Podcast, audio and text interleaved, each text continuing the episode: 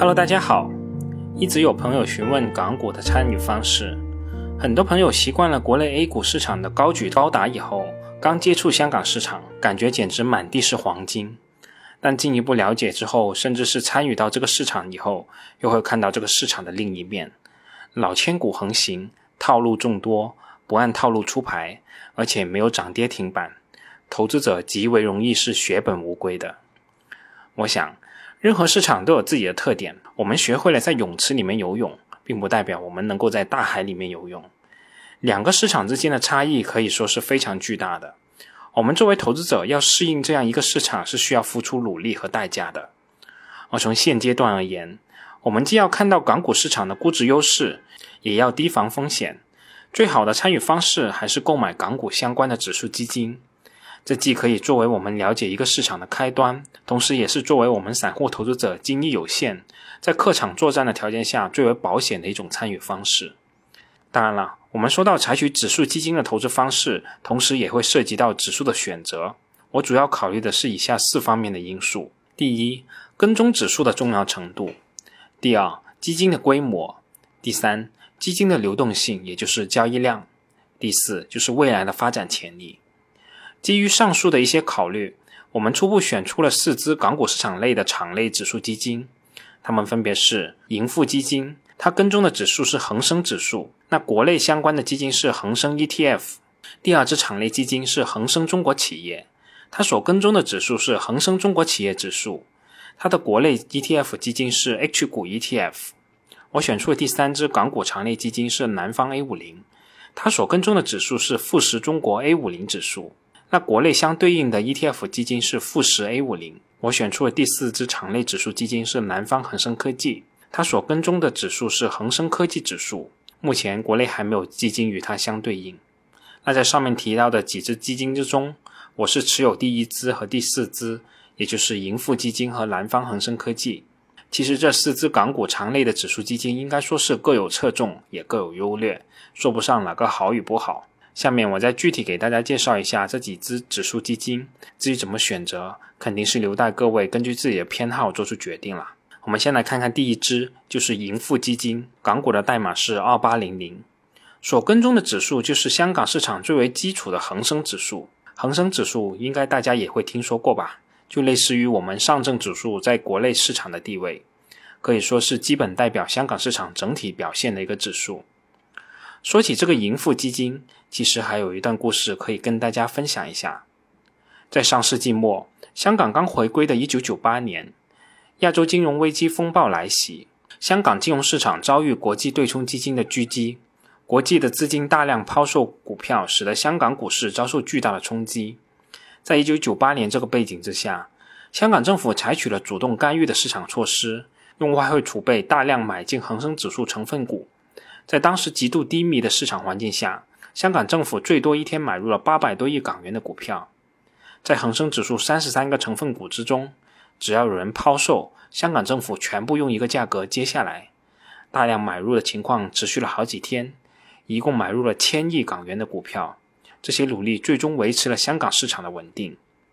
一年之后，香港政府打算将持有的一揽子股票以一个有次序的方式出售。于是，在一九九九年的十一月，盈富基金应运而生。作为香港政府平准基金退出计划的第一步，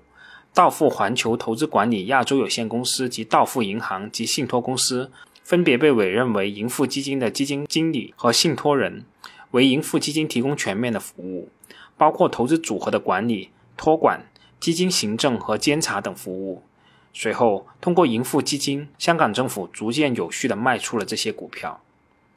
盈富基金发行之初，由于很多投资者担心之前香港政府买入的股票现在都要卖出，会对市场产生强烈的冲击，认购并不积极。但随着后来市场的走稳，以及政府还提供了折扣优惠和赠送红股，以增加投资盈富基金的吸引力，很多机构投资者和个人投资者都参与了认购。只要对香港市场长期看好的，就可以买入盈富基金，不需要有选股方面的担心。另外，盈富基金又是当时市场上的一个对冲工具，机构投资者可以通过买卖盈富基金，在股市和期市反向操作，对冲风险进行套利。于是，盈富基金的交投就非常的活跃。此外，盈富基金跟踪的指数是比较准确的，并且每年都会进行分红，是长期投资恒生指数的第一选项。从流动性的角度来考虑，盈富基金的总规模达到一千零七亿港元，日均成交量在二十亿港元左右。恒生指数目前整体的估值水平是市净率在一点一八倍左右，历史分位数是六十点九八，市盈率为十三点三九倍，历史分位数是五十九点四四。均处于一个中间的位置。那最后，我们再来看看盈富基金的前十大持仓公司，其中持仓排名第一的是腾讯控股，持仓比例是百分之十一点一七。持仓比例排名第二至第十名的公司分别为友邦保险、汇丰控股、中国建设银行、阿里巴巴、中国平安、香港交易所、小米集团、中国移动、中国工商银行。那接下来我们再来看看第二只基金，就是恒生中国企业，它跟踪的指数是恒生中国企业指数。刚才我们说到了恒生指数，虽然前十大持仓的公司里面绝大部分都是国内的企业，但其实仍然存在相当比例的香港本土企业，比如说汇丰控股和国泰航空等等。对于这部分企业，不同的投资者有不同的偏好，可能有些投资者不太愿意参与香港本土企业的投资，在这种情况下。你就可以选择恒生中国企业这支基金了。从流动性的角度来考虑，恒生中国企业基金的总规模为二十二点四亿港元，日成交量在五亿港元左右。恒生中国企业指数目前的估值水平是市净率一点一八倍，历史分位数是九十六点三四，市盈率为十一点一七倍，历史分位数是九十六点九四，处于一个历史较高的水平。那最后，我们再来看看恒生中国企业基金的前十大持仓的公司，排名第一名呢，同样是腾讯控股，持仓比例是百分之十一点二六。后面第二至第十名的公司分别为中国建设银行、中国平安、美团点评、阿里巴巴、中国工商银行、中国移动、小米集团、中国银行、招商银行。那接下来我们再来看看第三只基金，就是南方 A 五零。它跟踪的就是富时中国 A 五零指数。